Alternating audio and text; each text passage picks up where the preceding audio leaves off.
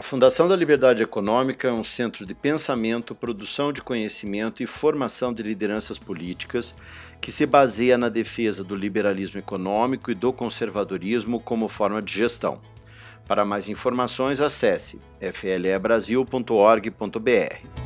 Olá a todos, eu sou Eduardo Faia, da Fundação da Liberdade Econômica, e esse é mais um episódio do Liberdade em Foco, o podcast da Fundação da Liberdade Econômica. Sejam todos bem-vindos. No nosso podcast de hoje falaremos sobre a relevância da água para o planeta e o agronegócio. E para falar sobre o assunto, convidamos Jorge Werneck, entrevistado da Fundação da Liberdade Econômica. Jorge é engenheiro agrícola, mestre em irrigação e agroambientes e doutor em tecnologia ambiental e recursos hídricos. Foi diretor da Agência Reguladora de Águas, Energia e Saneamento Básico do Distrito Federal, a DASA, e é atual superintendente adjunto da Agência Nacional de Águas e Saneamento Básico, a ANA. Jorge, é uma satisfação recebê-lo aqui no podcast da Fundação da Liberdade Econômica. Seja muito bem-vindo.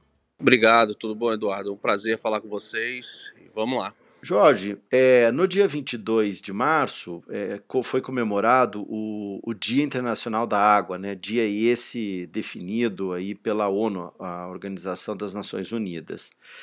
Mesmo sendo um recurso natural mais abundante do planeta, por que a escassez hídrica ainda é um problema nos dias atuais, principalmente considerando né, as questões de fornecimento, utilização e também acesso à água. É ótimo, Eduardo. É, o, o, o, primeiro é bom que se diga, até na nossa própria lei traz isso, que o, a, o recurso hídrico é um recurso finito. Né? Então ele, ele tem é, limite em cada região, em cada bacia, né? chove diferentemente em cada lugar. Além disso, as condições de solo, clima, ambiente são diferentes, então a distribuição da água no planeta ela não é homogênea. Né? Nós temos lugares com mais água, lugares com menos água, e também a demanda não é homogênea. Nós temos lugares com mais gente, lugares com mais demanda e outros lugares com, com menor demanda, e aí é, essa relação entre oferta e demanda em cada local é que faz com que os conflitos é, ocorram. Obviamente, isso tudo também é, com, com impacto aí, né? E com o grande motor disso tudo é a chuva, né? E a chuva também tem variado, né? Ela já é variável no tempo e no espaço, né? Em determinados lugares, mas é, o que tem acontecido é que a gente tem visto também a diminuição de chuva em algumas regiões, o aumento de chuva em outras regiões, o que faz com que a gente tenha é, também com o crescimento da população, o aumento da demanda, aumento da necessidade de fibra, de alimento para todo mundo, é, de, de produção de bens, e isso, isso vai em alguns locais, em algumas regiões e muitas vezes em alguns períodos do ano é, ocorrendo esses conflitos e cada vez mais é, conflitos pelo uso da água. E Jorge, considerando essas questões que você acabou de dizer, quais os riscos da escassez de água para o agronegócio? A gente sabe que o Brasil é um país que depende bastante desse setor e esse setor é muito importante para o desenvolvimento.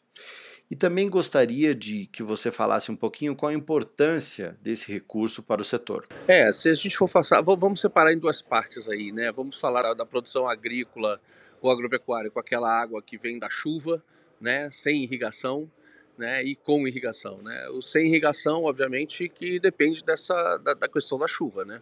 Às vezes o problema não é nem ter pouca chuva ou muita chuva, o problema é quando você tem uma região que normalmente tem mil, mil quinhentos milímetros de chuva e de repente vem 800, 600, 700, isso causa uh, realmente uma, uma, uma mudança completa é, é, na, na, no status e na, na situação é, de uma determinada de uma determinada área. Né? No caso da irrigação, também tem uma influência da chuva, mas principalmente da vazão dos rios.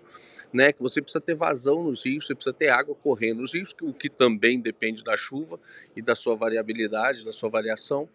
É, e, e com isso você, enfim, mesma coisa, você tem lá nas áreas onde você tem uma relação entre a disponibilidade de água no rio e a demanda e vem menos chuva, a gente também é, pode ter problema. Agora é importante que se diga que com irrigação, né, a irrigação é também uma técnica de adaptação às mudanças climáticas, ela concede segurança ao produtor rural, né? Ele fica menos sujeito às variações é, climáticas, né? Ele não fica, ele fica menos dependente só da chuva, porque ele tem uma outra fonte. Além da chuva, ele tem também é, o rio e quando esse rio tem reservatórios, também a situação torna-se mais segura para a produção agrícola e é bom que se diga que com a irrigação você consegue tirar três safras por ano, mesmo onde só chove seis meses ou metade do ano.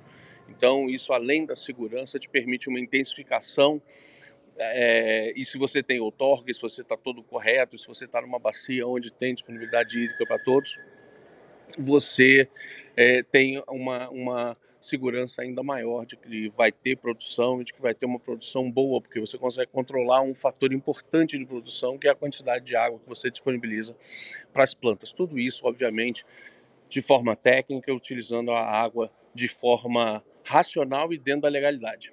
E Jorge, como que o setor público e privado podem estruturar políticas, políticas públicas que melhorem as condições atuais e reduzam riscos de falta de água no Brasil, né, principalmente considerando que o país é, é, um dos maiores reservatórios de água doce do mundo. E esse, esse título né, é, nos dá um, um, um conforto inicialmente, mas também uma responsabilidade grande na preservação da água. É, independentemente se é público ou privado, o, eu me lembro do meu tempo de faculdade, há uns 20, 30 anos atrás, onde a gente, quando ia falar de irrigação, a gente se preocupava muito com o, o quanto irrigar e quando irrigar. Né? E hoje em dia, com esses conflitos, enfim, para evitar que eles aconteçam, evitar que eles é, se amplifiquem e se tornem um problema mais sério, às vezes até inviabilizando determinadas atividades, é importante que a gente saiba também o onde irrigar.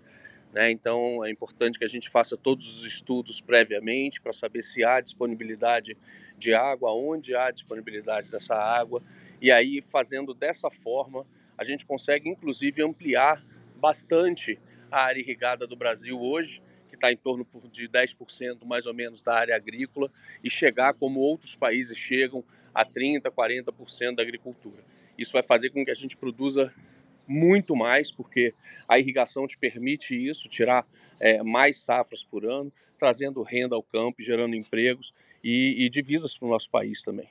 Jorge, é, para a gente finalizar aqui a nossa reflexão, a tecnologia e inovação desenvolvida pelo conhecimento científico aplicado pelos seres humanos tem ajudado a desenvolver soluções para os desafios da humanidade. No caso da água, como isso está avançando? Né? Quais são as tecnologias e inovações que têm é, ajudado a, a desenvolver né, tecnologias e uma melhor administração da água, inclusive criando água nova?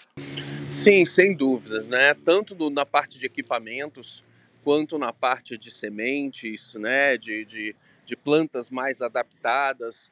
É, tudo isso, tanto toda a parte de geoprocessamento, a internet das coisas, uh, as tabelas, as planilhas dinâmicas aí, os Power BIs da vida, tudo isso tem ajudado é, bastante para que a gente tenha tecnologias que nos permitam utilizar tanto o ambiente de forma mais adequada, quanto quando você faz uma irrigação, quando você usa é, essa, dessa prática, que você utilize a água de maneira mais racional. E é, e é interessante aí porque tem um fator humano também é, nesse aspecto que tem é, feito o setor evoluir, né? A profissionalização da agricultura tem ajudado muito é, nesse processo, com, com, com, os produtores rurais hoje, empresários rurais até, é, utilizando água, até porque é, você usar qualquer tipo de insumo acima do que precisa ou a mais do que é estritamente necessário, você está jogando dinheiro fora.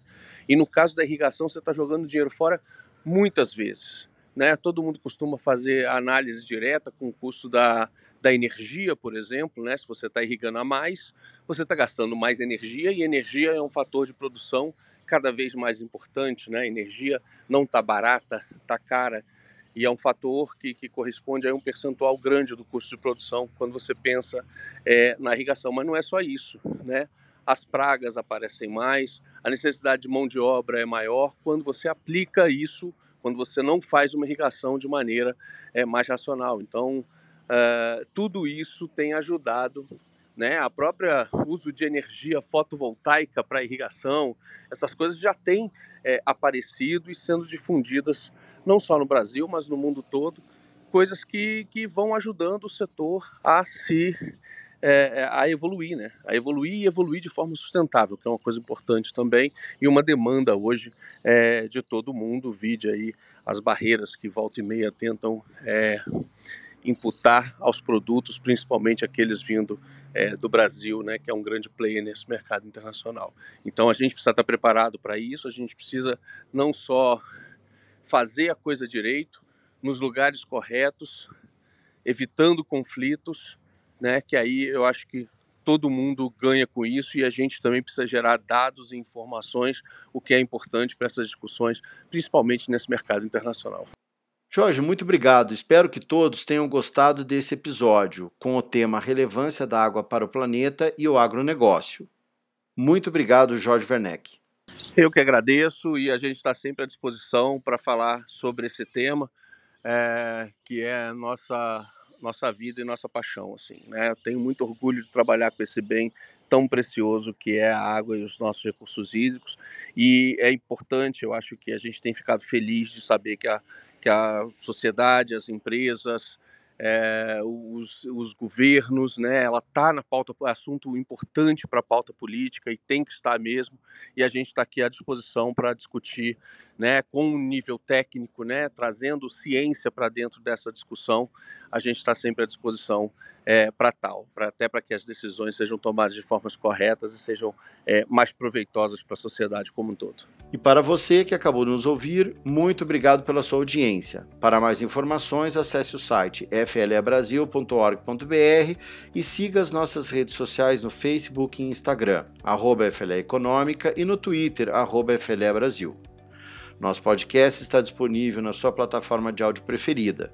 Você também pode seguir nosso podcast no Spotify, Amazon, assinar no Apple Podcasts e se inscrever no Google Podcasts ou no Castbox e favoritar no Deezer. Desse modo, você receberá uma notificação sempre que um novo episódio for ao ar. Eu sou Eduardo Fayet e esse foi mais um Liberdade em Foco. Um grande abraço e até a nossa próxima conversa.